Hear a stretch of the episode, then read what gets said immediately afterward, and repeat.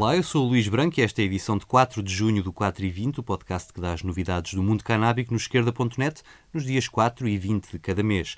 Subscrevam no iTunes ou na sua aplicação favorita, procurando 4 e 20 por extenso, para mandar comentários e sugestões. Basta um e-mail para luís.branco.esquerda.net ou mensagem para o 4 e 20 no Twitter ou no Facebook. E agora vamos às notícias.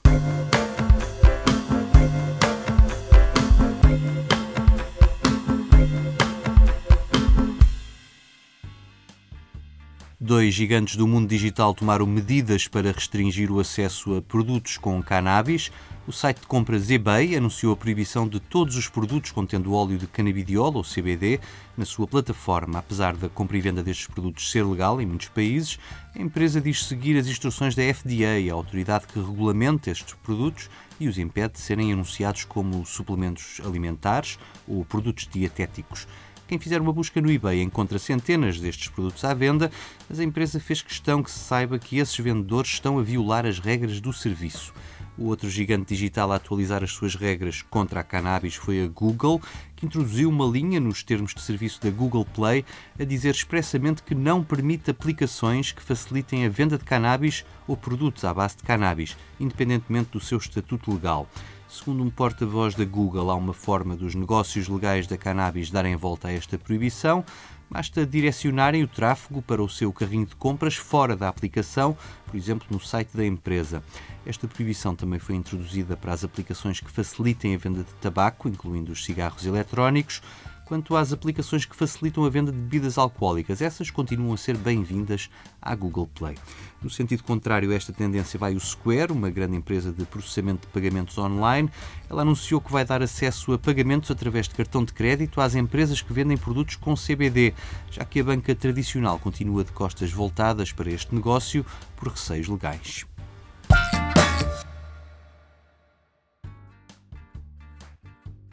Dos Estados Unidos chegam boas notícias para a legalização. Estamos à beira do resultado final da corrida a quem será o primeiro Estado a legalizar o consumo e a venda de cannabis para fins recreativos sem recurso ao referendo.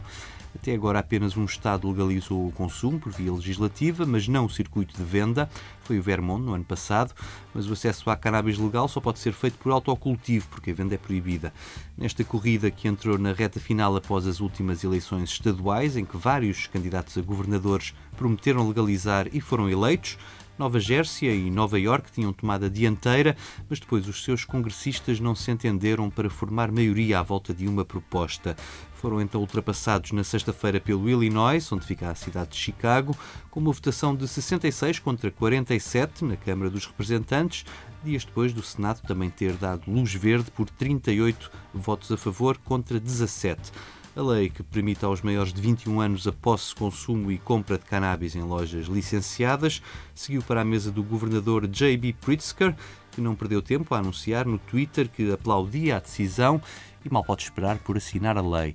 A nova lei do Illinois prevê ainda limpar o cadastro criminal dos condenados por posse até 30 gramas de cannabis e permitir o pedido de retirada do cadastro nos tribunais por quem foi condenado por posse até meio quilo de cannabis. Quanto ao autocultivo, passa a ser permitido apenas para os utentes do programa de cannabis medicinal, que antes não o podiam fazer.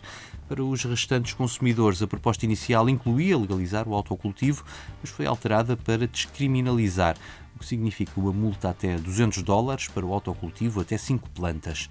A reparação às comunidades mais sacrificadas pela guerra às drogas também é uma das preocupações da lei, para além da limpeza do cadastro, que pode beneficiar 750 mil pessoas, até agora a mais abrangente dos estados que legalizaram. Os residentes nessas zonas têm vantagem nas candidaturas ao futuro mercado da cannabis legal. Há também linhas de crédito bonificadas para montar o negócio e isenções de taxas.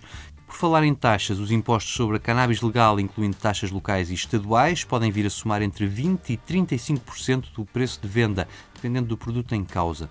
As previsões dos autores da lei apontavam para uma receita fiscal à volta dos 500 milhões de dólares no primeiro ano, mas o governador só inscreveu 170 milhões na receita do orçamento.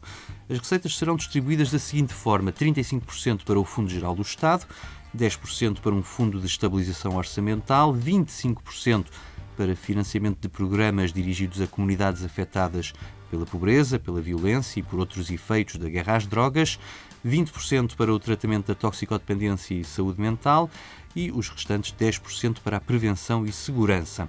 No calendário da lei, a sua entrada em vigor é no primeiro dia de 2020. Até 1 de maio decorre o processo de atribuição das licenças dos dispensários, para as quais os atuais dispensários de cannabis medicinal terão prioridade e até dia 1 de julho estarão atribuídas as licenças dos produtores, transformadores e transportadores da cannabis legal.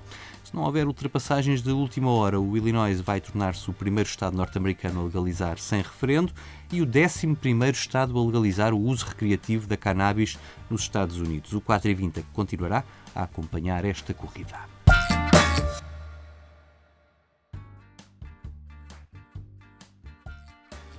No Colorado, o governador Jared Polis assinou na semana passada um upgrade ao modelo de legalização, o primeiro a ser posto em marcha e que está a servir de exemplo aos restantes. A nova lei inclui propostas que tinham sido vetadas pelo anterior governador, como a que permite que os consumidores de cannabis medicinal ou recreativa possam provar os produtos em zonas próprias nos dispensários. Outra lei vai permitir a entrega ao domicílio da cannabis medicinal no início de 2020 e da recreativa um ano depois, desde que as autoridades locais o permitam. E uma outra revoga a proibição das sociedades cotadas em bolsa poderem deter licenças no negócio da cannabis. Segundo os proponentes, esta proibição estava a afastar o investimento no setor e a levar o dinheiro para outros estados com cannabis legal.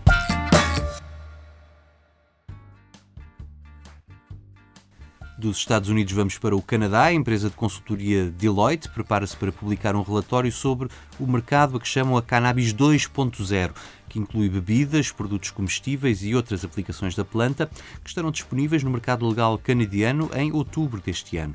O relatório foi feito a partir de milhares de entrevistas no Canadá e apoiado nos números das vendas legais no Canadá e nos Estados Unidos conclui que a introdução destes novos produtos no mercado vai atrair muitos consumidores que resistem a provar a cannabis tal como é vendida hoje, ou nas suas palavras, a cannabis 1.0, vendida em plantas, sementes ou óleos.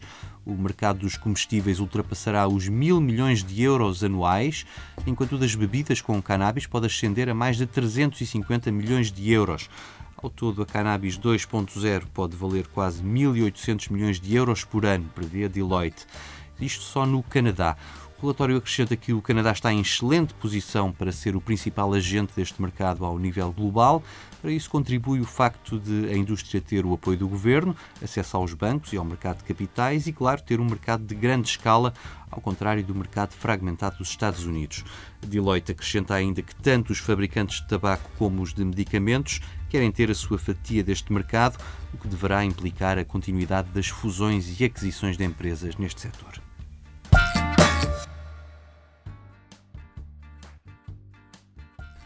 Por cá vão passando os meses após a legalização da cannabis medicinal e os doentes continuam sem acesso legal à cannabis. Entretanto, o negócio da cannabis medicinal em Portugal vai de vento em popa, mas é tudo para exportação.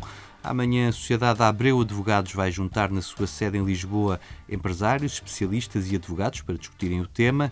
Estão lá o bastonário da Ordem dos Médicos, Miguel Guimarães, a atual presidente do Infarmed, Maria do Céu Machado, e dois ex-presidentes desta Agência Portuguesa do Medicamento, Eurico Castro Alves e Helder Mota Filipa, o presidente da Confederação dos Agricultores Portugueses, Eduardo Oliveira Souza, para além de alguns membros desta sociedade de advogados, alguns deles ligados ao PSD, como Luís Marques Mendes ou José Eduardo Martins. A entrada é livre.